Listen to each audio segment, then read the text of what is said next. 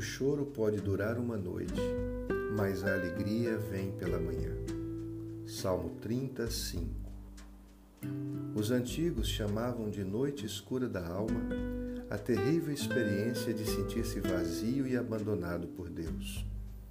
Quando esta noite escura nos assalta, perdemos a vontade de orar, nos angustiamos com a nossa própria descrença, duvidamos da bondade, do amor e mesmo da existência de Deus.